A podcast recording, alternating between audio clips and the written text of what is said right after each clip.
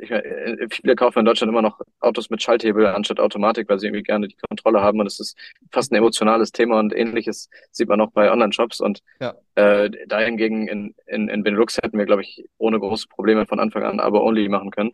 Ja. Und man ist es, man ist es gewöhnt und du hast es auch eben gesagt, das fand ich spannend. Ihr seid ja prädestiniert für Abo und das, das höre ich immer wieder, wenn ich erzähle, was wir machen. Und wenn du, wenn du es einfach von vornherein als selbstverständlich auch voraussetzt, dann denkt man, glaube ich, auch ganz anders drüber nach.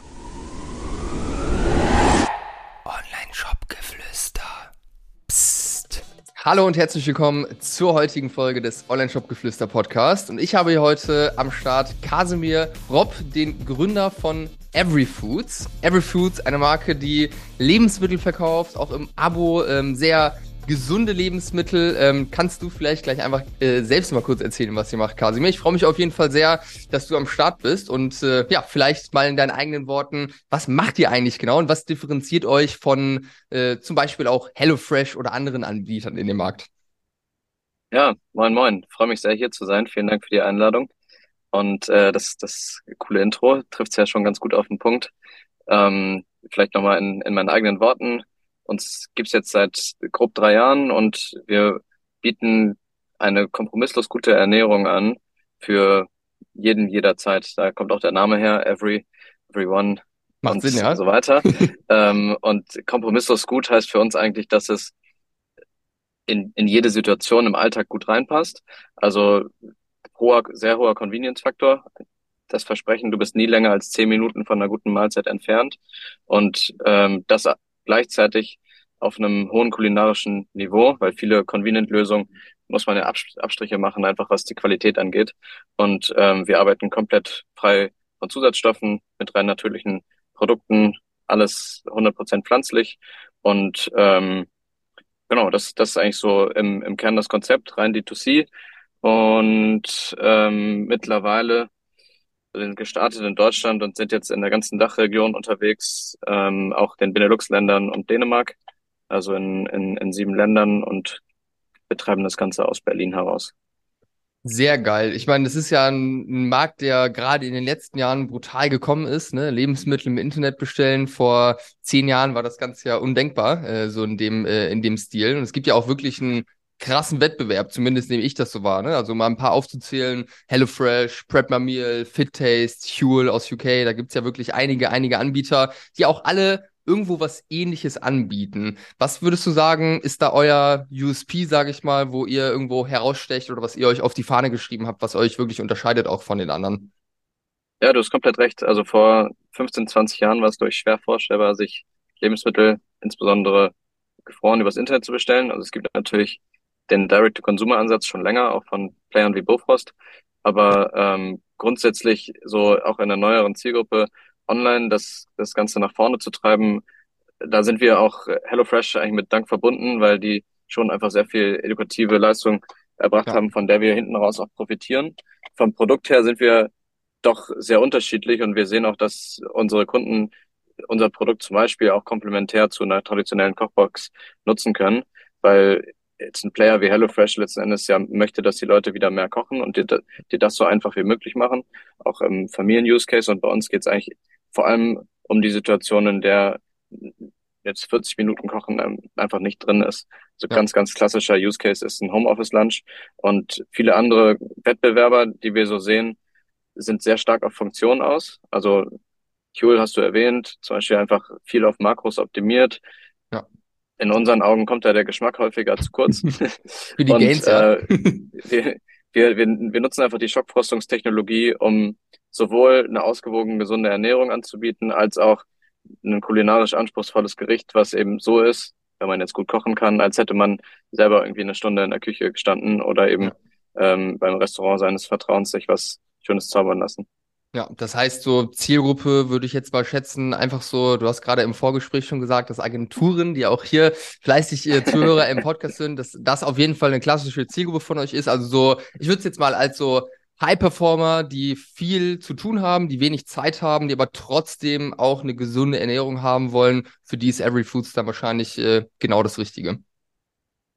Genau, es ist, es ist wirklich ultra vielseitig in der, in ja. der Persona, wenn man das so betrachtet der gemeinsame Nenner ist tatsächlich meistens, man will sich gesund ernähren und es fehlt einem die Zeit und die Use Cases sind sehr unterschiedlich. Es könnte sein von einem Vertreter, der einfach sehr viel Zeit im Auto verbringt und es morgens zubereitet und mitnimmt. Es sind Mütter im Wochenbett. Es ist ganz klassisch über unterschiedliche Demografien hinweg der Homeoffice Lunch Use Case oder eben du kommst spät aus dem Büro, willst aber noch Sport machen und dann hast du abends keine Zeit oder Lust mehr, was zu essen zu machen. Aber in unseren sehr loyalen Kunden sehen wir tatsächlich auch viele Familien, die es dann zum Beispiel asynchron nutzen. Also ja. man hat ja dann irgendwie doch seine eigenen Pläne im Alltag und dann als äh, Familien, Mutter oder Vater immer sicherzustellen, dass alle was zu essen haben, ist nicht immer ganz trivial. Und äh, ja, das einfach mal, um so ein bisschen eine Bandbreite zu zeigen. Es ist einfach ein Gericht, was sich in viele Lebenslagen gut integrieren lässt und dir sehr viel Flexibilität bietet, weil es einfach extrem schnell zubereitet ist und auch in deinem Freezer eben lange haltbar.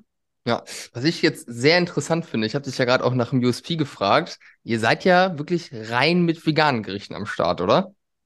Das ja, fand ich jetzt, fand ich jetzt interessant, dass du es jetzt gerade selbst von dir aus nicht gesagt hast. Und ich muss ehrlich sagen, ich hatte es auch ehrlicherweise gar nicht so krass auf dem Schirm, dass alles wirklich vegan ist bei euch. Ist es eine Sache, die ihr bewusst irgendwo so ein bisschen flach haltet? Äh, Gibt es auch viele Leute, die jetzt gar nicht unbedingt sich komplett vegan ernähren, die dann aber trotzdem bei euch Kunde sind? Magst du dazu ein bisschen was erzählen? Ja, gerne. Also ich hatte, ich hatte es eben kurz erwähnt, aber allerdings nicht als vegan geframed, sondern als rein pflanzliche Zutaten.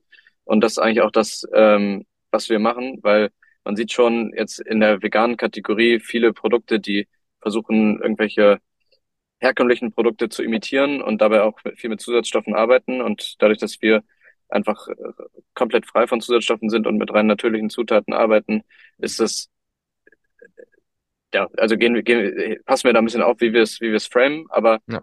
im Kern ist alles vegan und das ist uns auch wichtig. Und ähm, es ist uns vor allem wichtig, seit Anfang an aus zwei Perspektiven. Also im, das, das Allerwichtigste eigentlich ist der Klimaaspekt. Ähm, wir, haben, wir haben gemerkt, wenn wir jetzt irgendwie anfangen, sehr, sehr viele Gerichte zu produzieren, wenn wir erfolgreich werden, dann hat man wirklich einen Hebel und man kann einen großen Unterschied machen.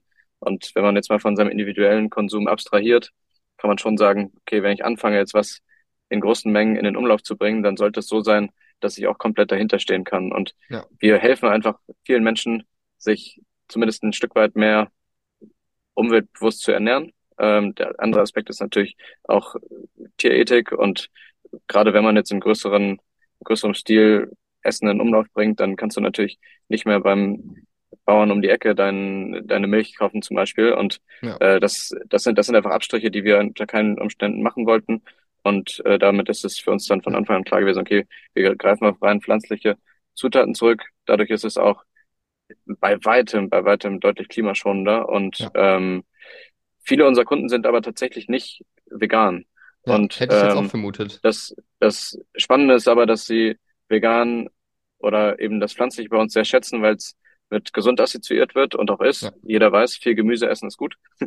Und ähm, unsere Gerichte sind auch so konzipiert, dass sie einfach ohne jetzt irgendwelche tierischen Produkte gut auskommen. Also ein klassisches Curry ist ja. einfach auch auf pflanzlicher Basis und äh, da fehlt dir ja noch nichts. Und ja. ähm, somit ist es für uns eigentlich ein Klimathema, ein Gesundheitsthema und ähm, wird auch so von den Kunden wahrgenommen und dementsprechend ist jetzt weniger rein auf eine vegane Nische optimiert als ein unterstützendes Argument für unsere Philosophie. Ja, ja, finde ich auf jeden Fall sinnvoll, weil ich meine, ihr müsst natürlich auch eine breite Masse irgendwo erreichen mit so einem Produkt. Ich glaube, wenn man jetzt voll auf diese veganen Schiene irgendwie spielt, dann äh, schreckt man natürlich auch Leute ab, die sich jetzt auch gerne sonst noch mal ein Steak irgendwie gönnen. Von dem her, smarter Ansatz, äh, finde ich auf jeden Fall sehr interessant.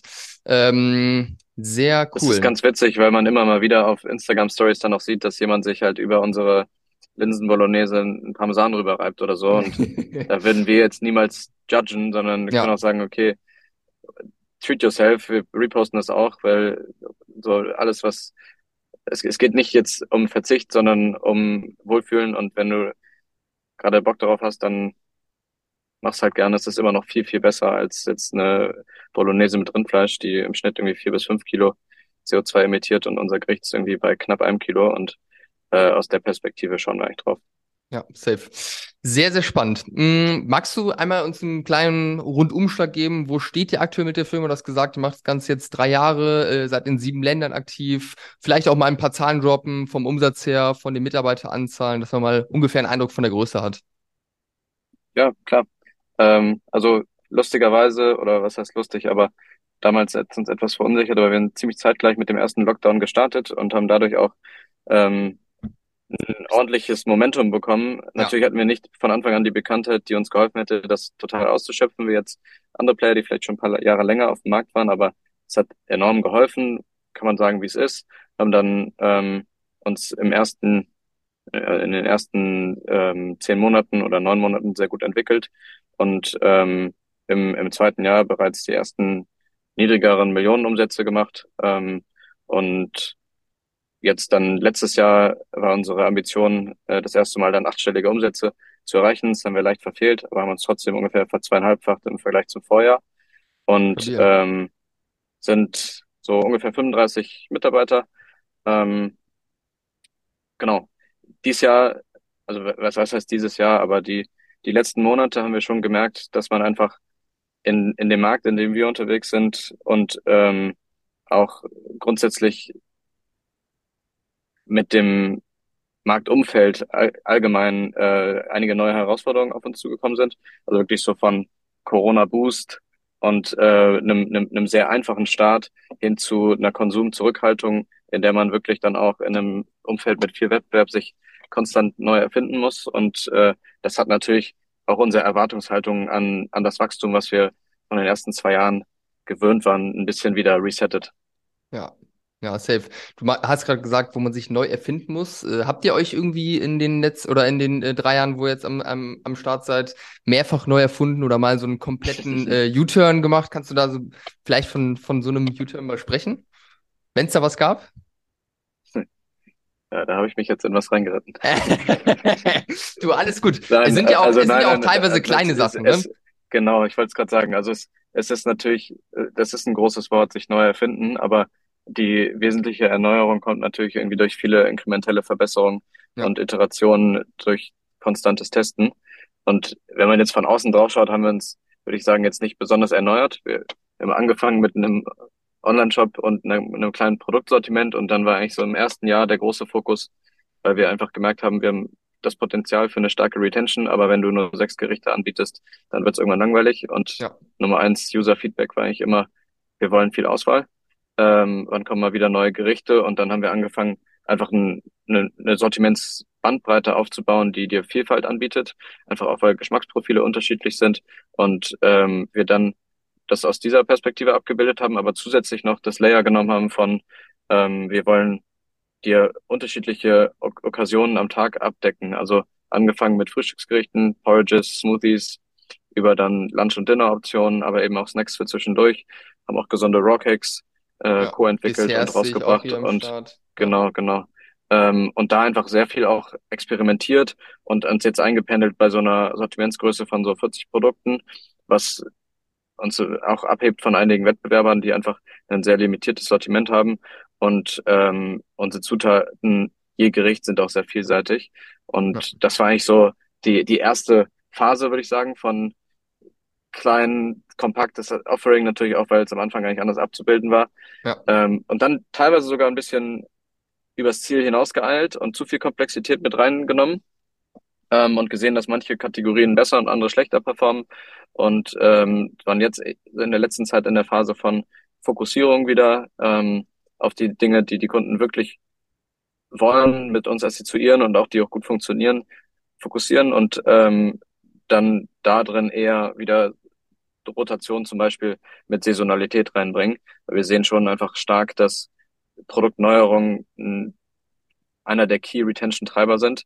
ja. Und ähm, das, das finden die Kunden spannend und freuen sich dann auch drauf. Und da kann man eigentlich schon immer so einen kleinen Hype auch bei einem neuen Gericht kreieren und das, das macht Spaß und da entwickelt unser Team dann regelmäßig einfach neue Produkte. Aber in der Hochphase waren es ein bis zwei Gerichte pro Monat und jetzt sind es eher ähm, alle zwei Monate ein neues Gericht.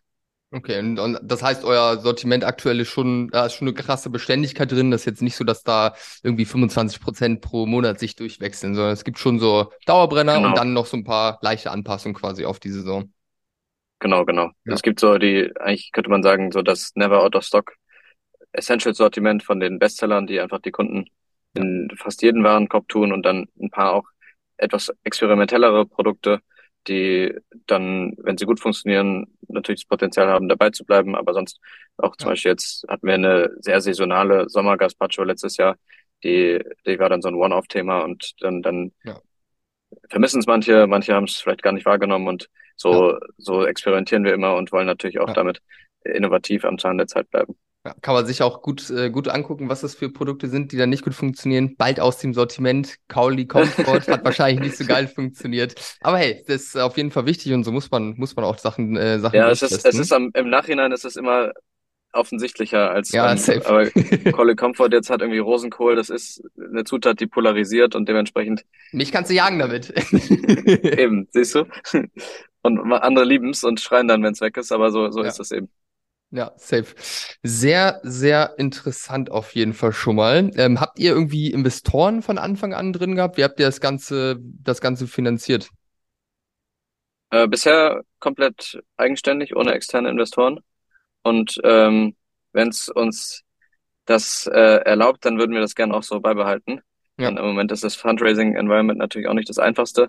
Aber wir das haben stimmt, uns ja. eigentlich von Anfang an alle Optionen offen gelassen und geschaut, ähm, wie wir uns irgendwie weiterentwickeln können. Und sobald man einmal traditionellen Investoren mit einnimmt, dann gibt es eigentlich auch keinen Weg zurück mehr. Und dann geht es eher darum, irgendwann die nächste Runde zu drehen. Und ähm, das wollten wir bisher nicht machen und komplett eigenständig bleiben und uns eher auf äh, unsere Kunden fokussieren. Und äh, zum Glück hat das bisher Auch so ganz gut funktioniert. Ja, stabile Leistung auf jeden Fall mit 35 Leuten äh, und achtstelligen Umsätzen dann hoffentlich dieses Jahr, alles gebootstrapped. Nicht schlecht, nicht schlecht. Äh, was ist, was ist dein Bra Background? Magst du das in ein, zwei Sätzen sagen, auch wie du dazu gekommen bist, das anzubieten dann? Ja, klar. Ähm, ich, also es ist das, das erste Mal, dass ich was gegründet habe und äh, ebenfalls auch so bei Benjamin, meinem Mitgründer. Und äh, das macht viel Spaß, aber natürlich ärgert man sich auch manchmal über den einen oder anderen Fehler, den man macht. Ähm, aber ursprünglich habe ich ähm, ne- einen Hintergrund Betriebswirtschaft studiert und dann bin ich so in den Corporate Finance Bereich gegangen, habe dann einen Master in Banking and Finance gemacht und war ich sehr erpicht darauf, irgendwie in der Finanzwelt meine meine Karriere zu machen. Bin dann nochmal über einen Abstecher in einen VC gegangen und habe da auch so dieses ganze Unternehmertum enger kennengelernt und spätestens da war mir eigentlich klar, ich will irgendwann unbedingt was Unternehmerisches machen, weil es mich extrem inspiriert hat.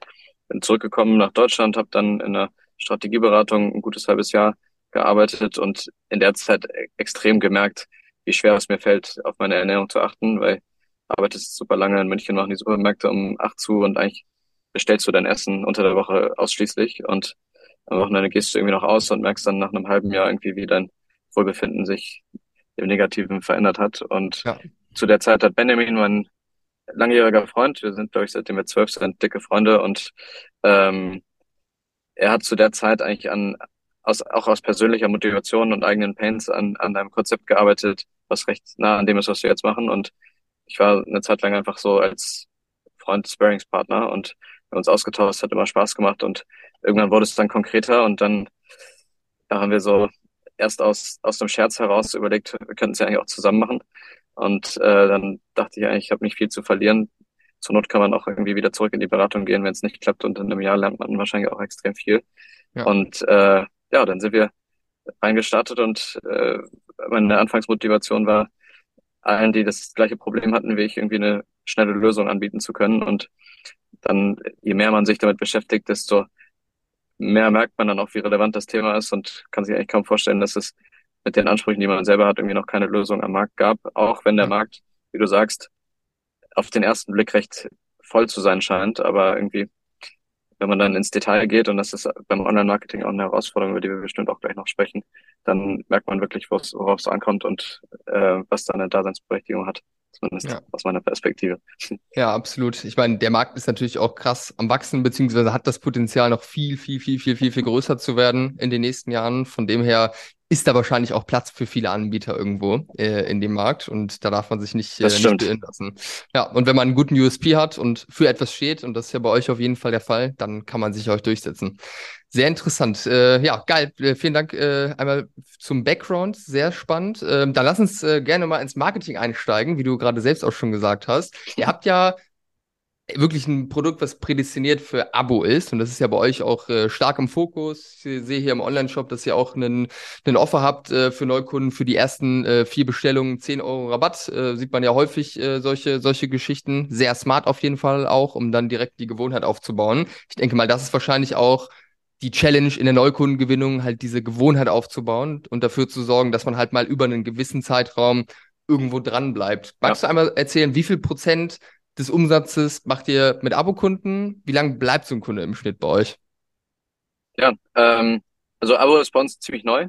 Es ist tatsächlich gerade in der Übergangsphase von Beta zu, okay, wir nutzen es wirklich. Es ist zwar jetzt prominent okay. im Shop, aber äh, wir, haben, wir haben sehr lange uns damit beschäftigt und auch geschaut, wie wir irgendwie eine eigene Abo-Logik entwickeln können, weil wir einfach gewisse Herausforderungen mit diesen Standard Shopify Abo-Tools gesehen haben, die den Anforderungen, die die Kunden haben, nicht gerecht geworden sind. Man bestellte bei uns mindestens sechs Gerichte. Im, im Schnitt bestellt ein Kunde eher, eher zehn oder mehr und man möchte in der Regel aber nicht genau die gleichen Produkte bekommen, äh, wenn man das zweite Mal dann bestellt. Das mhm. heißt, du mhm. musst irgendwie eine Flexibilität einbauen, dass jo. du spielerisch einfach deinen zweiten Basket auch konfigurieren kannst. Gleichzeitig muss es irgendwie unsere unser Tiered Pricing, also Mengenrabatte bei größeren Boxen reflektieren und, und das ist das Allerwichtigste, muss es einfach bleiben, den Liefertag zu bestimmen, weil es ist ja eine zeitkritische Lieferung dadurch, dass es gefroren ist und wenn man dann nicht da ist, dann ist das Ärgernis groß und dann bist du auch schnell aus der Subscription oder eben auch aus dem Bestellrhythmus raus, weil du dich irgendwie ärgerst, dass die Produkte aufgetaut sind. Ja. Und ähm, zum Glück ist das irgendwie ein, ein kleiner Anteil der, der Sendungen, die davon betroffen sind. Aber vor, vor diesen Herausforderungen standen wir, deswegen hat es etwas lange gedauert, bis wir gesagt haben, okay, jetzt haben wir irgendwie eine Lösung, die für uns gut passt und sind jetzt gerade in diesen Tagen eigentlich dabei, ähm, stärker da reinzugehen, wie wir das Abo-Modell auch prominenter platzieren können. Ja. Aktuell ist es ähm, im, im niedrigen zweistelligen Prozentbereich von den, von den Bestellungen und äh, wir sehen da Potenzial, das massiv auszuweiten. Wir, wir haben über zwei Bestellungen irgendwie eines Kunden in, in den ersten sechs bis zwölf Monaten und hinten raus haben wir dann einen, einen sehr sticky Longtail. Aber es gibt einfach, also der Anteil an Kunden, die deutlich häufiger bestellen, ist nicht gering, aber dann gibt es natürlich einen recht hohen Anteil an Kunden, die es eher als Notfalllösung nutzen und die verzerren das Bild komplett. Und das liegt ja. natürlich auch an der Beschaffenheit des Produktes, weil du kannst es theoretisch ein Jahr lagern und dann immer mal, wenn du keine Zeit hast, irgendwie als, als Backup-Option nutzen. Und ja. das wollen wir aus zwei Perspektiven eigentlich vermeiden. Einerseits natürlich, weil wenn du für die denselben Customer Acquisition Cost hast wie für jemanden, der es einmal im Monat bestellt, ist natürlich weniger spannend. Aber auf ja. der anderen Seite ist der Perceived Value eines solchen Kunden auch viel geringer, weil die Kunden, die es wirklich lieben, die essen es halt irgendwie zwei, dreimal die Woche und merken dann auch, wie es sich eigentlich auf ihr Wohlbefinden auswirkt und haben dann eine ganz andere Connection zur Brand und das macht dann auch echt viel mehr Spaß und das ist eigentlich das, was uns antreibt. Und äh, das kannst du natürlich durch ein Abo auch leichter machen, weil immer mal wieder hören wir auch, dass Leute eigentlich super hooked sind, aber dann teilweise auch vergessen, was sie eigentlich noch da haben im Tiefkühler. Das kommt mir, das kommt mir sehr du, bekannt vor, ja. wenn, wenn du in diese Routine reinkommst von, okay, ich muss Opt-out, nicht Opt-in machen für die nächste Bestellung, dann ist es ja. natürlich mehr Top of Mind und äh, das sehen wir jetzt in den ersten Abo-Kohorten auch sehr gut. Und die, die sind jetzt seit, also wir haben im Dezember, Ende Dezember angefangen damit. Das heißt, wir haben jetzt bald so ein halbes Jahr an Daten und äh, es ist schon extrem, wie, wie, das, wie, der, wie der Unterschied ist. Ja, ja, sehr interessant. Gerade äh, ein, ein Wort angesprochen, und zwar das Thema Routine. Ich meine, so die Vorzeige-Abo-Brand äh, ist ja AG1, ähm, zumindest aus meiner Sicht. Ich finde, die machen echt einen phänomenalen Job im Marketing. Zum Produkt sage ich jetzt, äh, jetzt mal nichts, ist schon äh, sehr, sehr teuer, aber was mir da auf jeden Fall krass auffällt, jetzt gerade vor allem seit ein paar Monaten, ist, dass die total auf dieses Routine-Thema irgendwo eingehen in der Kommunikation und das wirklich komplett als Aufhänger nehmen irgendwo. Und das auch in Podcast-Ads, überall ist das irgendwo Teil des Messagings. Und ich meine, das spricht natürlich, würde jemanden wie mich, ja, so einen klassischen High-Performer, jemand, der sehr ambitioniert ist, der sehr, sehr viel irgendwie zu tun hat, der auch weiß, dass äh, Routinen und so weiter im Alltag sehr, sehr wichtig sind, ist natürlich perfekt, diesen Glaubenssatz ja schon fast quasi irgendwo einzutrichtern. Das finde ich, äh, finde ich sehr, sehr interessant, äh, das zu beobachten bei AG1. Das äh, ist wahrscheinlich auch eine, eine Brand, wo, wo man sich viel an, abgucken kann irgendwo, was dieses ganze Abo, Abo-Thema angeht. Wobei die ja ausschließlich Abo machen. Ähm, Finde ich, finde ich sehr interessant. Warum habt ihr Abo nicht von Anfang an äh, reingenommen? Weil es einfach zu komplex ist wegen der Herausforderungen, die du gerade gesagt hast? Oder hatte das andere Gründe? Das hat es eigentlich ähm, delayed, könnte man sagen. Ja. Man, ich glaube, von Anfang an haben wir es nicht mit reingenommen. Ist, ist eine gute Frage. Also ich, ich bereue es im Nachhinein, würde ich sagen, weil wenn du von Anfang an dich so positionierst, ist es, ist es auch einfacher, weil du klar für eine Sache stehst. Ja. Und im Nach, also ich bin auch kein Fan eigentlich von either or. Also ich, ich, ich kenne kaum eine Brand, die es schafft, optional Abo anzubieten, selbst wenn du dann irgendwie ein gutes Offer hast, aber trotzdem den dominierenden Share deiner Bestellung im Abo zu haben, mit ein paar Ausnahmen. Ähm, und, und, das ist ein Thema auch aus, aus, aus einer Fokusperspektive. Wir haben es am Anfang nicht integriert, weil wir wirklich maximale Flexibilität den Kunden bieten wollten und jetzt nicht irgendwie an dem das, dem was anbinden wollten. Und natürlich sprechen wir sehr viel mit den Kunden. Das ist ja auch der große Vorteil bei D2C und haben sowohl in Service als auch in Direktgesprächen einfach dann ist mal umgedacht und rausgefunden, was wäre eigentlich wichtig, wenn es ausschließlich regelmäßig geliefert werden würde. Und so, solange du die Punkte anbietest, und das ist am Ende viel Flexibilität bei dem Lieferdatum, eben damit du auch sicherstellen kannst, dass du da sein kannst. Flexibilität, was Pausieren angeht. Wenn du zum Beispiel in Ferien bist, ist ja super ätzend, wenn dann da die Gerichte zu Hause vor der Tür vergammeln. Ähm, und eben auch die Flexibilität, wie ich eben angesprochen hatte, um den Warenkorb zu modifizieren, weil das den Bestandskunden tatsächlich viel Spaß macht, so sich auszusuchen, okay, was esse ich diese Woche? Und ja, man möchte auch Spaß, diese Abwechslung den, haben, ne? Genau, den, den, den wollen wir nicht nehmen. Und ja. nachdem wir diese Punkte jetzt verstanden haben, war dann klar, okay, jetzt, jetzt gehen wir da stärker rein, aber ähm, im, im Nachhinein hätt, hätten wir es früher machen können und sollen. Ja, ja, safe. Also sehe ich auf jeden Fall auch. Ich bin auch ein großer Fan von Klarheit, einfach äh, so auch diese Qual der Wahl, sage ich schon, wegzunehmen. Das macht halt immer die Conversion auch runter, führt zu Unsicherheit etc. Und äh, wie du sagst, man steht wir waren, halt. Wir waren ein bisschen verunsichert auch, äh, würde ich sagen, weil wir haben in Deutschland angefangen und man weiß, dass Deutschland jetzt nicht der ja. stärkste Abo-Markt ist ich, äh, viele kaufen in Deutschland immer noch Autos mit Schalthebel anstatt Automatik, weil sie irgendwie gerne die Kontrolle haben und es ist fast ein emotionales Thema und ähnliches sieht man auch bei Online-Shops und ja. äh, dahingegen in, in, in Benelux hätten wir, glaube ich, ohne große Probleme von Anfang an Abo-Only machen können ja. und man ist es, man ist es gewöhnt und du hast es auch eben gesagt, das fand ich spannend, ihr seid ja prädestiniert für Abo und das, das höre ich immer wieder, wenn ich erzähle, was wir machen und ähm, wenn du, wenn du es einfach von vornherein als selbstverständlich auch voraussetzt, dann denkt man, glaube ich, auch ganz anders drüber nach. Ja, aber das kann ich total verstehen. Also das äh, denke ich oder habe hab ich mir auch äh, schon häufiger gedacht, das Abo in Deutschland einfach ist einfach, es passt nicht so hundertprozentig zu Deutschland, zum Mindset. Die Leute haben so ein bisschen Angst davor. Aber ich habe schon das Gefühl, so in den letzten ein zwei Jahren, dass Abo schon immer mehr im Kommen ist, dass immer mehr Brands Abos anbieten, was ja auch dann logischerweise langfristig oder mittelfristig zur Folge haben wird, dass auch da die Angst irgendwo so ein bisschen weggeht. Ich denke, man muss dann da einfach gute Erfahrungen machen. Aber auch jetzt so Geschichten wie Swap Feeds und so weiter, was jetzt gar nicht in eurer Nische irgendwo ist, ist ja auch nochmal eine ja, Sache, total. wo diese Education dann irgendwo stattfindet. Von dem her denke ich, äh, sollte man als Brand, wenn die Produkte irgendwo dazu passen, auf jeden Fall auch äh, sich überlegen, wie man ein Abo irgendwo anbieten kann, weil es natürlich äh, sehr viele Vorteile irgendwo bietet. Ich denke, was das für welche sind, das ist relativ offensichtlich. Ähm, wie habt ihr das, äh, das umgesetzt mit dem Abo? Habt ihr da einfach eine App in Shopify genommen? Habt ihr das Custom irgendwie äh, reingebaut? Äh, habt ihr, hast ja auch gesagt, dass da so ein paar Logiken drin sind, die jetzt nicht vielleicht ganz einfach sind. Ja, jetzt könnte ich aus dem Podcast hier so einen, so einen kleinen Fuck-Up-Talk machen und mal erzählen. Gerne doch. Was richtig immer, immer gerne. Ist.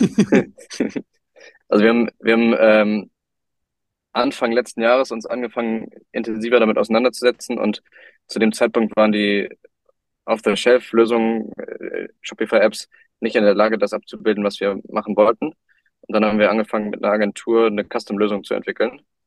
Ähm, die Agentur hat es aber auch zum ersten Mal gemacht und ähm, hat, glaube ich, drei Monate angepeilt fürs erste Produkt. Und nach neun Monaten war es immer noch nicht fertig. gedauert hat. ja, nach, nach, nach neun Monaten war es immer noch nicht fertig. Und um das Ganze noch komplizierter zu machen, sind wir parallel in Headless CMS umgezogen und ähm, mussten damit dann natürlich auch den Progress, der dann in der App gemacht wurde, nochmal etwas ändern, um die API-Endpoints bereitzustellen, um es dann an Headless anzudocken. Und haben dann nach ungefähr zehn Monaten uns entschieden, nachdem einige, nee, wir sind dann in the meanwhile sind wir mit einer App gestartet und haben einfach gesagt, okay, wir machen jetzt einfach einen Beta-Test äh, mit einer existierenden Shopify-App und ähm, die Erfahrung ist dann halt nicht perfekt, aber wir sammeln schon mal erste relevante Datenpunkte und das war eben im Dezember und haben dann durch intensiven Austausch mit den Entwicklern dieser App eigentlich eine Lösung gefunden, die jetzt den Scope, den wir mit der Custom-Lösung machen wollten, über die App abzubilden, äh, was extreme Vorteile mit sich bringt, auf der anderen Seite aber auch langfristig teuer ist, weil alle Subscription-Apps nehmen natürlich immer einen Cut von dem Revenue. Das ist der große Vorteil bei der Custom-Lösung. Plus, du kannst es natürlich genauso bauen, wie du möchtest. Aber wir haben jetzt an, mit der, mit der Schnittstelle von denen, also deren API, etwas bauen können, was sehr, sehr nah dran kommt an das, was wir ähm, Custom gemacht hätten. Plus, dafür, dass du zahlst, entwickeln sie natürlich auch basierend auf den Requests von anderen Kunden die ganze Zeit das Produkt weiter.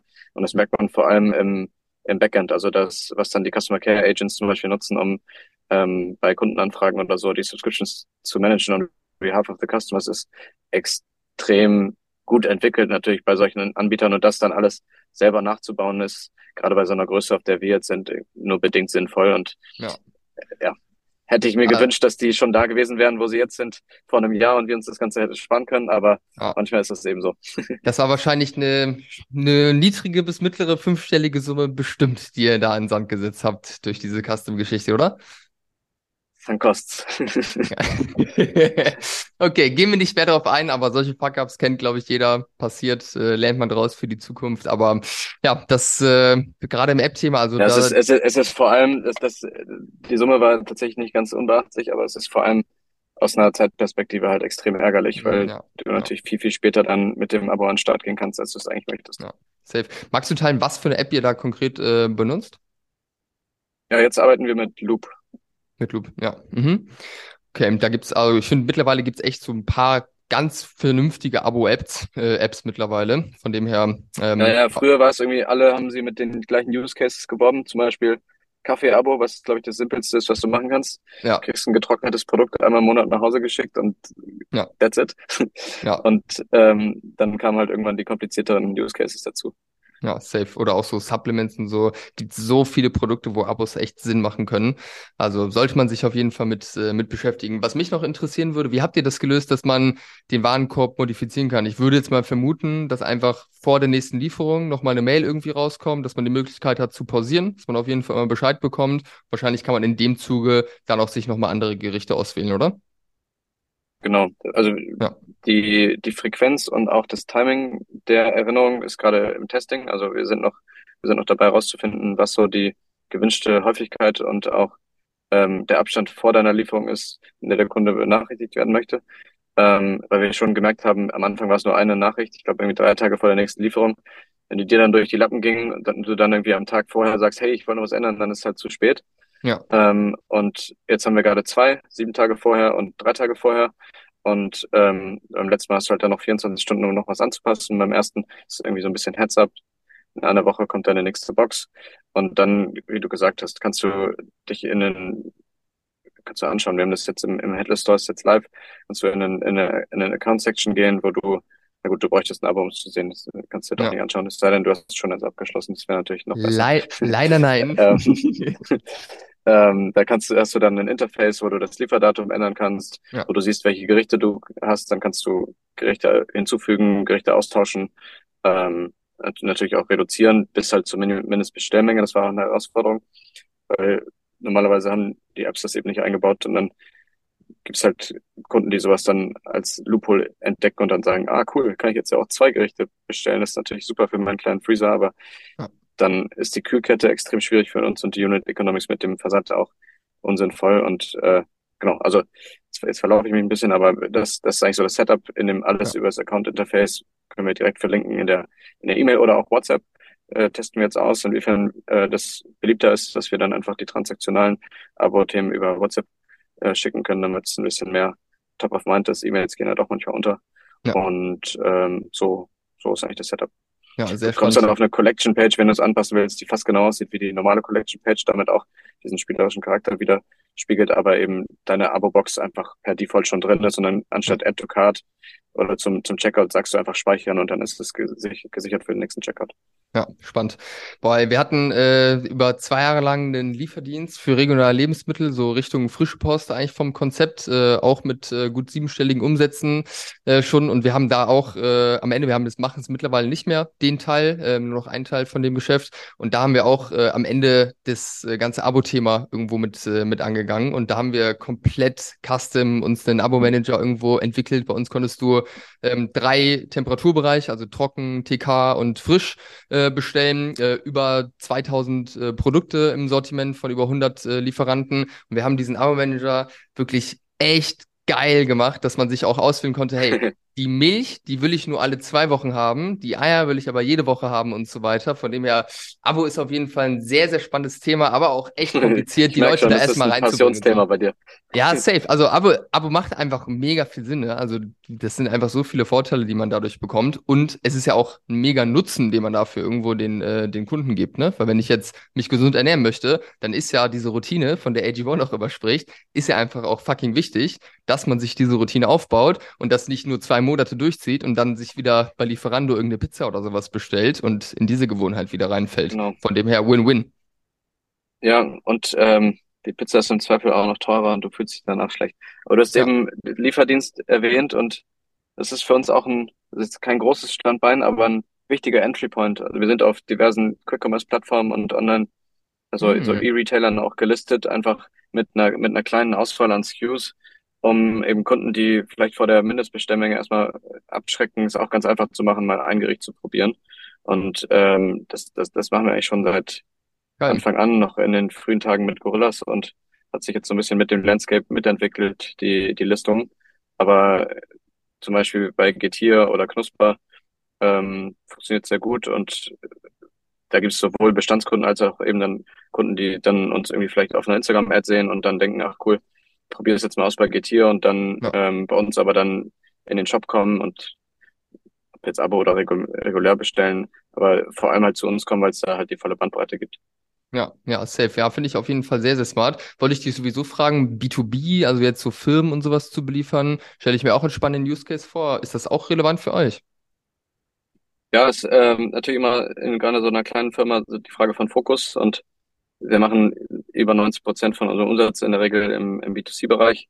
Ja. Ähm, heißt aber nicht, dass wir nichts mit Offices machen. Wir haben drei Leute im Team, die sich auf, auf äh, alternative Revenue Streams fokussieren. Eins davon ist eben Quick Commerce und E-Retailer, ähm, inklusive eben neuen Listungen, aber auch die engen Betreuung der Accounts, die wir da haben.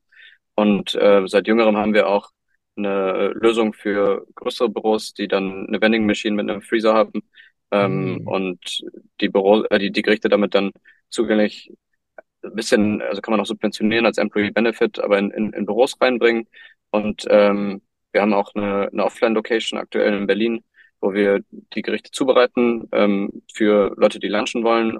Sind in der Nähe vom Hauptbahnhof, sind sowohl Reisende als auch äh, Personen, die im Umfeld arbeiten. Und das Ganze ist auch noch angedockt an dann die Delivery Player. Und ähm, damit kannst du es dann auch zubereitet bestellen. Das haben wir mal während Corona ein bisschen als, als, als Gag angefangen, weil wir immer gesagt haben, unser, unser Essen ist Restaurantqualität. Und dachten wir so, ganz ehrlich, wir können ja auch einfach dann so tun, als hätten wir ein Restaurant und die Essen über Volt ausliefern. Und da haben wir dann angefangen, es wurde sehr gut angenommen und äh, das dann eigentlich weitergemacht. Geil. Sehr smart. Also ihr seid auf jeden Fall auch äh, viel am Testen, hört man raus, ja, und am, am verrückte und kreative Ideen äh, ausprobieren. Ja, aber wie du sagst, ist, ist natürlich auch immer eine Herausforderung vom Fokus. Äh, aber ich glaube, mittlerweile seid ihr an dem Punkt, dass es auch Sinn macht, da mal solche Tests irgendwo zu fahren. Aber gerade so bei ganz kleinen Brands, die jetzt nicht mal siebenstellig irgendwo umsetzen oder so, sehe ich auch häufig, dass die schon diverse Vertriebskanäle und so weiter versuchen aufzubauen. Das ist echt, äh, ja, echt äh, nicht, nicht empfehlenswert aus meiner Sicht. Zum Kühlschrank fand ich sehr interessant. Äh, da gab's ja HelloFresh, hatte ja auch so einen HelloFresh Go äh, Kühlschrank. Der habe ich irgendwann mitbekommen, der ist ja im Insolvenzverfahren, glaube ich, äh, glaube ich, gelandet. Weißt du da, warum das, ja. äh, das passiert ist? Wenn ich mich nicht irre, wurde der von, also hat Convini die gekauft. Convini macht ja auch in vielen Büros, Coworking Spaces und so weiter Tiefkühler, aber ich bin mir nicht ganz sicher, aber also Tiefkühler und auch ähm, normale Kühlschränke. Und ähm, das, das Game ist insgesamt sehr schwer. Da haben sich ein paar die Zähne dran ausgebissen. Ja. Ähm, insbesondere natürlich in, in Innenstadtlagen stellt man sich manchmal die Frage der Daseinsberechtigung, wo du halt in Berlin irgendwie um 10 Euro easy lunchen gehen kannst. Warum kaufst du dir dann ein Fertiggericht für 9 Euro, was du dann auch noch zubereitest? Ja. Ähm, da habe ich mal mit befreundeten Unternehmern gesprochen, die sich auf diese Region fokussiert hatten, wo es aus diesen Gründen dann nicht so gut funktioniert hat. Ähm, großes Problem ist aber auch, wenn du frische oder semi-frische Produkte hast, die halt eine Halb Halbwert, nicht halt Haltbarkeit, so, sorry, äh, von einem Tag oder zwei Tagen oder drei Tagen haben. Das ist nicht besonders ansehlich, wenn du dann siehst, du gehst da dreimal am Tag in den Freezer vorbei, die Produkte sind immer die gleichen und und lassen so langsam den Kopf hängen. ja, mit diesem Dreieck-Sandwich vergleichen. Ja. Die haben es, glaube ich, extrem schwer. Bei einem gefrorenen ja. Produkt ist es natürlich irgendwie ein bisschen angenehmer und wir haben uns entschieden, das zu machen, obwohl wir wussten, dass einige sich daran die Zähne ausgebissen haben, weil wir einfach von vielen Unternehmen angesprochen wurden, die zum Beispiel durch ihre Mitarbeiter aufmerksam wurden, die es vorher viel im Homeoffice genutzt haben oder so, ähm, aber jetzt zu klein sind, um eine eigene Kantine zu haben. Und gerade jetzt auch Unternehmen, die jetzt nicht in Berlin Mitte sind, sondern irgendwo, wo es halt links und rum, rechts darum nicht die besten Optionen gibt, aber die Mitarbeiter sich eben gesund ernähren wollen. Und da war meistens das Problem, dass sie entweder keine großen Freezer hatten und oder sich gefragt haben, wie kriegen sie die Abrechnung hin? Weil wenn du die Essen den Mitarbeitern schenkst, dann hast du ein, Thema mit geldwerter Vorteil auf Dauer. Und wenn du irgendwie dann eine Kaffeekasse hinstellst, dann ist es auch ein bisschen shady. Und ja. ähm, deswegen haben wir dann diesen Partner gefunden, der ein cooles POS-System hat, die Freezer sehen cool aus und ähm, ist jetzt einfach eine Option und wir vertreiben die mit und ähm, so weiter ist die Resonanz sehr gut, aber ist natürlich ein ganz anderes Sales Cycle als jetzt ein D2C-Kunde. Ja, Sepp, wie viele Freezer stehen da von euch insgesamt schon in Firmen? Bisher ist es noch einstellig, also okay. es ist ja. relativ, relativ überschaubar. Ähm, aber die Gespräche laufen und ich glaube, wir haben vor zwei Monaten damit angefangen. Also ja. bin mal gespannt. Ja, das sind natürlich auch ne, mit größeren Unternehmen, wo sich dann auch wirklich lohnt äh, für euch, äh, da auch ein bisschen äh, genau, genau. Umsatz, die, die, äh, Umsatz die, durchgeht. Die Tech dahinter ist auch nicht ganz trivial. Das heißt, ja. man muss eine Miete zahlen für den, für den Freezer und das ist dann bei kleinen Unternehmen gleich wieder raus, weil das sich dann nicht lohnt. Ähm, und da so den Sweet Spot zu finden, ist gar nicht so trivial. Und ja. äh, das bringt einen dann auch wieder zurück zu dem, was du eben meintest. Man muss sich irgendwie schon auch auf die Key Battles fokussieren. Ja. Und äh, heißt, wir haben ja jetzt keine riesen Vertriebsmannschaft, die das massiv vorantreibt. Ähm. Aber wir bieten es mit an und sehen da Potenzial und ähm, ja, verfolgen es weiter. Ja, ich meine, sehe ich auch, also safe ist da Potenzial drin. Das, sonst äh, wären auch nicht so viele äh, Filme auf den Zug aufgesprungen. Vielleicht auch gar nicht mal so schlecht, dass viele jetzt damit gescheitert sind und ihr jetzt reinkommt, weil natürlich jetzt äh, da ein bisschen dünner ist irgendwo vom Wettbewerb. Sehr spannend. Ich will noch eine letzte Frage stellen, ähm, die interessiert mich noch mega. Und zwar, mein, hast du eben gerade das Thema Unit Economics angesprochen. Du meinst gerade, dass die Leute bei euch im Schnitt so acht äh, oder nee, zehn, äh, glaube ich, äh, Meals irgendwie bestellen oder mehr. Bedeutet ja, bei einer einmaligen Bestellung habt ihr ja safe dann AOV von 80 bis 100 Euro, würde ich jetzt mal vermuten. Wie seht ihr da oder könnt ihr schon sehen, wie sich das jetzt im Abo verhält? Machen die oder bestellen die Leute häufiger, aber dafür weniger? Kannst du dazu was sagen? Ja, super spannende Frage. Wir, äh, vielleicht auch vor Abo, siehst du das extreme Pattern, dass der erste also der, der AOV der ersten Order ist geringer als der der zweiten. Ähm, mhm. Zweite und dritte ist dann wieder recht ähnlich, aber erste Order ist eher so 65 bis 70 ja. und dann zweite über 80.